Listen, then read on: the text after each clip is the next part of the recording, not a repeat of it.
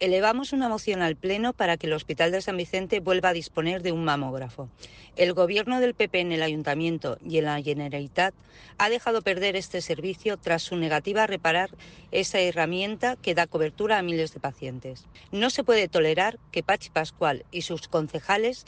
pidieran el arreglo inmediato de esta herramienta cuando estaban en la oposición y ahora, por no presionar a su jefe, Carlos Mazón, están callados y cambien de discurso justificando que San Vicente haya dejado de contar con este servicio, porque a las pacientes no les importa desplazarse a Alicante para las pruebas médicas.